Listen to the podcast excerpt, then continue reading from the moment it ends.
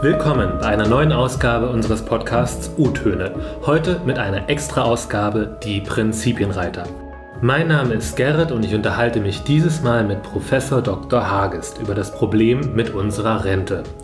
Warum droht unser Rentensystem zu kollabieren? Und was können wir tun, damit wir es noch halbwegs retten können? Wie sehe eine generationengerechte Lösung aus? Antworten auf diese Fragen gibt es gleich in unserem Experteninterview. Herr Professor Hagest, könnten Sie sich bitte einmal ganz kurz vorstellen? Äh, ja, mein Name ist Christian Hagest, ich bin 40 Jahre alt und bin seit vier Jahren Lehrstuhlinhaber des Stiftungslehrstuhls der, des Verbandes der Familienunternehmer für generationenübergreifende Wirtschaftspolitik an der WHU Otto Beisheim School of Management in Fallenda. Fallenda liegt nahe Koblenz in Rheinland-Pfalz. Herr Hagest, ähm, wir wollen uns ja heute mit dem Problem Rente auseinandersetzen. Ähm, als junger Mensch ist das Thema ja noch immer ziemlich weit weg. Lassen Sie mich deswegen mal ganz grundsätzlich fragen, wie funktioniert unser Rentensystem? Also unser Rentensystem kann man sich vorstellen wie ähm, ein Boot, in dem Junge und Alte sitzen und es ist eben ein Generationenvertrag in diesem Boot geschlossen worden. Das heißt, als die alten Menschen jung waren, haben sie gerudert. Und jetzt, wo sie alt sind und nicht mehr so rudern können, rudern eben die Jungen mit dem Versprechen, dass wenn sie alt sind, die nächste Generation, die jetzt noch nicht im Boot mit drin sitzt, dann für sie rudert. Das Ganze nennt man Umlagefinanzierung. Also will eben heißen, die heutigen jungen Erwerbstätigen, die zahlen in die Rente, in die gesetzliche Rentenversicherung ein und davon werden eben die Renten der heutigen Rentner finanziert. Herr Hagest, wie ist das genau? Also wie ist das Verhältnis zwischen Einzahlenden und Rentnern zurzeit? Naja, also wir ähm, sind ein relativ altes Land. Das ist per se mal nichts Schlechtes. Wir haben eine relativ hohe Lebenserwartung. Momentan haben wir so ein Verhältnis von, dass drei Arbeitnehmer, potenzielle Arbeitnehmer, sag ich mal, einen potenziellen Rentner versorgen oder eben für ihn einzahlen. Und im demografischen Verhältnis wird sich eben dieses Verhältnis leider stark ändern, sodass von, dass eben nicht mehr drei Köpfe für einen da sind, sondern eben wahrscheinlich nur noch zwei. Und das ist eine schon eine dramatische Entwicklung. Ähm, lassen Sie uns mal ein bisschen ins Detail gehen. Wie viel Prozent von meinem Gehalt wird der Rentenversicherung ab, wird von der Rentenversicherung abgezogen? Derzeit sind wir so bei 19 Prozent, also die Hälfte der 19 Prozent wird eben von ihrem Gehalt abgezogen und die andere Hälfte schießt der Arbeitgeber zu. Wie wird es dann daraus später die eigene Rente äh, errechnet? Wie funktioniert das? Also es funktioniert eben im, im, Umlagesystem. Das heißt, es wird nichts gespart. Das ist manchmal ein Irrtum, äh, ein volkstümlicher, dass da irgendwas angespart werden würde von diesen Beiträgen, die sie da abführen, sondern es ist eben vielmehr so, dass auf Grundlage der Beiträge, die sie abführen, wird ein Punktekonto errichtet. Äh, will heißen, für einen Durchschnittsverdiener gibt es einen sogenannten Entgeltpunkt. Also wird dann im Jahr ein Punkt gut geschrieben und dieser Punkt übersetzt sich dann, wenn Sie in Rente gehen, in Ihre Rentenauszahlung. Also momentan ist der aktuelle Rentenwert, das ist eben der Punktwert, so ein bisschen über 30 Euro. Also will heißen, ähm, äh, ein Entgeltpunkt entspricht dann eben 30 Euro monatlicher Rente. Seit wann existiert die Rente in der Form, in der wir sie heute haben und seit wann ist sie in die Schieflage geraten? Im Prinzip, das Grundprinzip ist eigentlich seit den Tagen von Bismarck, seit Bismarck die Rentenversicherung eingeführt hat, aber so wie wir sie heute haben, kann man sagen, ist sie von Adenauer ähm, nach dem Zweiten Weltkrieg eigentlich wieder eingeführt worden, denn davor gab es schon andere Elemente. Und da ging ja auch die ganze Bundesrepublik sozusagen auf Neustart und auch das Rentenversicherungssystem.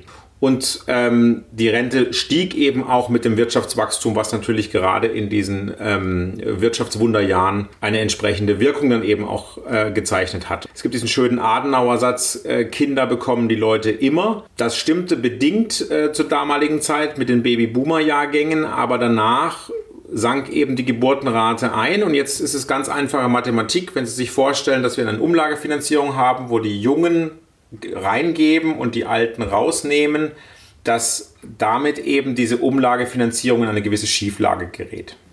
Kann man das historisch am Pillenknick der 70er Jahre festmachen oder wann hat unser System begonnen, in die Schieflage zu geraten? Naja, nicht nur. Also natürlich, im Prinzip ging es natürlich auch schon in Schieflage mit einer steigenden Lebenserwartung. Denn eine steigende Lebenserwartung ist im Prinzip eine implizite Rentenerhöhung. Das kann man ganz leicht erklären. Wenn Sie sagen, naja, wir orten unser Rentensystem so, dass man, ich sage jetzt mal, 45 Jahre einzahlt, im äh, Idealfall, und dann bekommt man eben x Jahre Rente. Wenn jetzt diese x Jahre Rente steigen aufgrund der Lebenserwartung, dann zahle ich 45 Jahre ein und bekomme aber immer mehr Leistungen. Und dann aber gleichzeitig noch das Sinken der Geburtenrate, was dann mit einer Verspätung, denn die Leute, die geboren werden, müssen ja erstmal in den Arbeitsmarkt kommen, brauchen eine Ausbildung, ähm, also das dauert ja immer 20 Jahre. Das ist wie ein, wie ein Gletscher, dem man zuschaut. Man sieht im Prinzip von Tag zu Tag eigentlich nichts, aber trotzdem geht der Gletscher eben im Klimawandel zurück. Und ähm, wie ist das mit anderen Ländern, wenn wir das mal so im internationalen Vergleich sehen? Äh, andere Länder haben ja auch ein ähnliches Problem. Die Lebenserwartung ist ja in Japan zum Beispiel wesentlich höher als hier. Gibt es da ein Best-Practice-Beispiel, an dem wir uns orientieren können? Na, im Prinzip haben alle entwickelten Länder, alle OECD-Länder, also die Mitgliedsländer der Organisation für wirtschaftliche äh, Entwicklung und Zusammenarbeit, was man sozusagen als die reichen Länder der Erde bezeichnen könnte, haben im Prinzip das gleiche Problem. Aber andere Länder haben eben, sind eben konsequenter den Weg von Reformen gegangen. Auch wir in Deutschland haben ja schon Reformen angestoßen, die, insbesondere die Regierung Schröder. Andere Länder, wie beispielsweise jetzt die Schweden oder die Norweger, sind da halt einen Schritt weiter gegangen und haben gesagt, wir wollen jetzt nicht nur eine Rente mit 67, sondern wir werden in Zukunft einfach die Rente, das Renteneintrittsalter an die Lebenserwartung koppeln. Will heißen, wenn die Lebenserwartung steigt, steigt auch das kalkulatorische Renteneintrittsalter. Das heißt, in Schweden können Sie zwischen 60 und einem gewissen Renteneintrittsalter jederzeit in Rente gehen mit Abschlägen. Aber Ihre Rente bemisst sich eben an einem kalkulatorischen Renteneintrittsalter, was eben kontinuierlich mit der Lebenserwartung quasi steigt. Also es gäbe jetzt sozusagen diese beiden Lösungen. Man könnte das Renteneintrittsalter an die Lebenserwartung koppeln oder man könnte zum Beispiel die Geburtenrate auch ein wenig probieren zu stimulieren. Gibt es noch irgendwelche Lösungen, wie, was wir machen könnten, um das Problem zu lösen? Also die Geburtenrate, da wäre ich vorsichtig als Lösung, denn das Problem ist eben, wir haben die Babyboomer.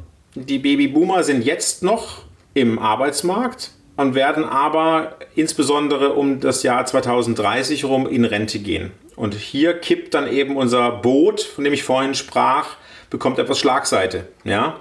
Denn jetzt ändert sich das Verhältnis eben von den Leuten, die rudern, also den Leuten, die Beitragszahlen, die Beiträge zahlen, und die Leute, die eben diese Beiträge in Form von Renten empfangen, dann doch erheblich. Und wenn sie jetzt beispielsweise die Geburtenrate, die sich erfreulicherweise jetzt langsam nach oben äh, etwas begibt in Deutschland, wenn sie jetzt aber das jetzt dramatisch ändern würden, dann würde sich aber erstmal an dieser Logik gar nichts ändern. Denn die Kinder von heute brauchen 20, 25 Jahre, um als Beitragszahler dem System zur Verfügung zu stehen. Sprich, wir sind dann eher schon im Jahr 2040. Das heißt, an der Logik des jetzigen Problems der Rentenversicherung ändert eigentlich die Fertilitätsrate nichts. Und deswegen ist es mein dringendes Plädoyer, dass wir eben eine längere Lebensarbeitszeit brauchen. Also wir brauchen eben die Koppelung des Renteneintrittsalters an die Lebenserwartung. Ähm, da führt eigentlich aus meiner Sicht kein Weg dran vorbei. Um das mal alles zusammenzufassen. Also mit der Geburtenrate lässt sich an einem akuten Problem nichts lösen. Um eine Kopplung an die Lebenserwartung kommen wir also nicht drumherum. Ich lese oft über ausländische Fachkräfte und dass es sinnvoll ist, diese möglichst schnell in unseren Arbeitsmarkt zu integrieren. Wäre das auch eine Schraube, an der man drehen könnte? Und, oder würde das nicht viel bringen, weil es auch eher langfristig wirkt? Nee, das wäre natürlich, also angenommen, wir würden jetzt sehr Fachkräfte in hoher Anzahl äh, in, in den, ins Land locken und auch in den Arbeitsmarkt dann schnell integrieren, dann wäre das natürlich schon eine Hilfe. Allerdings darf man sich, glaube ich, davon nicht täuschen lassen, in welcher Dimension das stattfindet. Also das ist sicherlich gut, das ist auch aus ganz anderen Gründen außerhalb der Rentenpolitik gut, dass wir möglichst schnell jetzt ein modernes Einwanderungsrecht auch bekommen, ähm, wo wir eben auch im Wettbewerb um die besten Köpfe damit auch ein bisschen ähm, was machen können. Aber es bringt eben jetzt diesem, diesem Missverhältnis im Rentenversicherungsboot zwischen Jungen und Alten, wird es eben nicht so dramatisch helfen, dass man da jetzt äh, sagen könnte, damit wäre es erledigt. Ja. Hubertus Heil hat ja jetzt sein Rentenpaket vorgestellt. Ähm, wie finden Sie, wie, wie, beurteilen Sie das Paket? Ist es eine Überraschungsbox für Sie? Also es ist keine Überraschungsbox, denn das meiste war ja im Wahlkampf angekündigt. Aus meiner Sicht ist das ein wenn man es in Schulnoten ausdrückt, eine klassische 5. Es gibt einen Teil, weswegen es keine 6 ist. Das sind aus meiner Sicht die Verbesserungen bei der Erwerbsminderungsrente. Gerade wenn wir länger arbeiten sollen, dann ist es aber auch richtig, dass wir natürlich uns um die Sorgen machen, die das wirklich aus körperlichen und gesundheitlichen Gründen nicht können. Da ist die Erwerbsminderungsrente eben eine Stellschraube, an die man da sicherlich denken kann. Lassen Sie uns mal auf die anderen Inhalte des Rentenpakets zu sprechen kommen. Was ist da noch drin im Paket? Ich habe zum Beispiel von der Mütterrente gelesen. Wie ist das mit der Mütterrente? Äh, die Mütterrente ist eben schlichtweg teuer und Klientelpolitik. Das kann man machen, aber wenn man es macht, dann müsste man es eigentlich wenigstens aus Steuermitteln finanzieren, denn bisher war der Konsens, der sozialpolitische Konsens, wenn man einzelnen Gruppen etwas zukommen lässt, dann macht es der Steuerzahler und nicht der Beitragszahler. Also das ist eigentlich abzulehnen, aus mehreren Gründen. Es verteuert eben die Rente und ist auch noch falsch finanziert. Und das Schlimmste im Rentenpaket, das ist nämlich die sogenannte doppelte Haltelinie. Was heißt das? Doppelte Haltelinie ist, dass jetzt bis 2025 der Beitragssatz eben auf den knapp unter 19 Prozent, also wir sind jetzt momentan bei bei 18,6 da festgeschrieben werden soll und aber eben auch das Rentenniveau nicht sinken soll. Haben aber ein Problem, weil mathematisch geht das jetzt eben nicht auf, denn in den nächsten Jahren steigen eben äh, die Rentenausgaben. Das heißt, entweder müsste das Rentenniveau sinken oder die Beitragssätze müssten steigen. Wenn wir jetzt beides festschreiben, dann bleibt nur eines, wir brauchen mehr Steuermittel im System. Das ist jetzt bis 2025 nicht ganz problematisch, äh, weil da passiert demografisch noch nicht so viel. Aber es ist natürlich eine Festschreibung ähm, und macht den Auftrag der Regierungskommission äh, für eine Rentenlösung nach 2025 eben durchaus schwerer, weil er verteuert sie eben schon wieder. Wir schreiben schon wieder eben Niveaus fest, die eigentlich ähm, eben miteinander in Verbindung stehen. Und wir betreiben eben auch da ein bisschen eine Illusionspolitik. Und deshalb hat beispielsweise die äh, Rentenkommission der jungen Unternehmer ähm, gesagt, also diese doppelte Haltelinie ist auf jeden Fall eben abzulehnen. Herr Professor Hagest, ganz kurz zur Erklärung. Es gibt ja die Rentenkommission der Bundesregierung. Was ist denn nun die Rentenkommission von die jungen Unternehmer?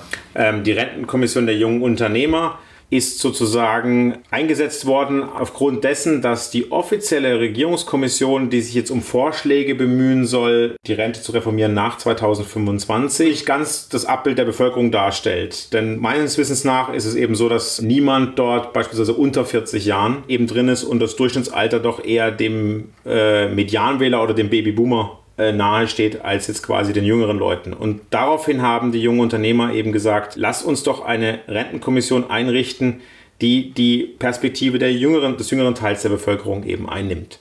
Und hier sind wir eben am diskutieren, wie ein Rentenpaket denn aus unserer Sicht denn eben eigentlich sein sollte oder eine langfristige, nachhaltige Lösung, mit der die Interessen von alt und jung wieder in Einklang gebracht werden. Denn man darf, sich, man darf immer nicht vergessen, wir sitzen ja alle auf demselben Baum. Das heißt, wenn die, wenn die Älteren es übertreiben und zu viel Rentengeschenke sozusagen von der Politik fordern, dann werden die Jüngeren eins machen, sie werden auswandern. Die Jüngeren sind gut ausgebildet, sie sprechen Englisch. Andere Länder haben eben auch Fachkräftemangel und suchen dann eben entsprechende Kräfte. Das heißt, wir müssen schon schauen, dass wir ein stabiles Rentensystem eben hinbekommen. Was empfehlen Sie denn jetzt jungen Menschen, was sie tun können, um die Alters, um was für die Alterssicherung zu machen? Also sagen wir mal, man ist gerade frische äh, 26 und in das Berufsleben eingestiegen. Was ist Ihre Empfehlung, Ihre persönliche? Ganz wichtig ist eine gute Ausbildung. Jetzt gehen wir mal davon aus, die hat der 26-Jährige. Er sollte trotzdem darauf achten, dass er dieses Wort vom lebenslangen Lernen ähm, ernst nimmt damit er gerade im digitalen Wandel eben auch weiterhin einen guten Job bekommt. Denn wenn Sie einen guten Lebensabend haben wollen, dann brauchen Sie auch eine gute Erwerbstätigkeit. Wenn man aber eben was machen will, dann heißt es auch früh anfangen. Also mit 26 denkt man an vieles, aber man denkt meistens nicht an die Altersvorsorge. Das ist so ein Grundfehler, den man da macht. Denn je früher man anfängt, desto auf so kleinerem Niveau kann man ein Leben lang bleiben. Das ist der berühmte Zinseszinseffekt. Herr Hages, wie sorgen Sie denn eigentlich fürs Alter vor? Ich persönlich äh, äh, bin in einer sehr äh, guten Situation, was meine Altersvorsorge angeht, denn ich habe erstmal eine Schwäbin geheiratet. ähm, äh, das ist schon äh, als Badener äh, eben genau das Richtige, dass man nicht zu viel Geld ausgeht, aber Spaß beiseite. Ich bekomme jetzt eine Rente aus der Rentenversicherung, je nachdem, wie sich jetzt die politische Lage da ergeben wird. Ähm, ich habe einen Riester-Vertrag. Äh, da, da wir eben auch Kinder haben und dort eben Kinderzulagen bekommen, wird er dann mit Kinderzulagen durchaus auch attraktiv, auch wenn er hohe Gebühren äh, kostet. Ähm, und dann gibt es noch ein selbstgenutztes äh, Eigenheim. Also um mich muss man sich, glaube ich, keine Sorgen machen. Ähm, aber Sie sehen eben auch da, ich, ich spare sozusagen für mein Alter in mehreren Töpfen vor. Also habe natürlich auch noch ein kleines, äh, ein kleines Aktiendepot, ähm, mit dem man eben da was machen kann. Und das ist, glaube ich, auch so eine generelle Regel, nicht alle Eier in einen Topf. Das ist ein guter Tipp für die jungen Hörer. Dankeschön. Sagen Sie, äh, ganz zum Schluss unseres Interviews machen wir immer noch so eine Kurz- und Knapp-Runde, wo wir probieren, die Inhalte nochmal mit einem Satz so zusammenzufassen. Ich weiß, das ist oft sehr schwierig, weil es ja auch um ganz komplexe Themen geht, die man ja auch eigentlich noch viel mehr erklären müsste. Ähm, aber lassen Sie uns das doch, doch trotzdem probieren. Haben Sie Lust dazu? Gerne, gerne. Okay. Warum ist unser Rentensystem in Schieflage geraten? Wir haben in Deutschland eine doppelte Alterung aus niedriger Geburtenrate und ständig steigender Lebenserwartung und daher kann ein umlagefinanziertes Rentensystem dieses einfach nicht so per se ausgleichen. Wie sehe eine generationengerechte Lösung aus? Eine stabilere Situation für alle Generationen würde sich eben ergeben, wenn wir das Renteneintrittsalter an die Lebenserwartung koppeln und auf teure Rentengeschenke, wie sie derzeit verteilt werden, schlichtweg verzichten. Herr Professor Hagest, vielen Dank, dass Sie sich Zeit genommen haben hier für unseren Podcast. Vielen Dank. Sehr gerne, jederzeit wieder. Danke, dass du dir diese Ausgabe von Die Prinzipienreiter angehört hast. Ich hoffe, du konntest etwas mitnehmen und vielleicht konnte ich sogar dein Interesse wecken, dich mehr mit dem Thema Rente auseinanderzusetzen. Wenn man jung ist, ist die Rente noch weit weg, klar. Aber wie Professor Hagest meinte, je früher man anfängt, etwas zur Seite zu legen, desto geringer ist der Betrag von Geld, den man auch zur Seite legen muss. In die Shownotes habe ich viele weiterführende Links getan, wie einen Artikel, der genau dieses Problem nochmal gut zusammenfasst. Auch eine Diskussion im Radio mit Professor Hages ist dabei. Und eine Bitte habe ich noch. Wenn es dir gefallen hat, dann gerne unseren Kanal gut bewerten und auch gerne eine Rezension schreiben. Bis zum nächsten Mal hier bei U-Töne, dem Podcast von die jungen Unternehmer.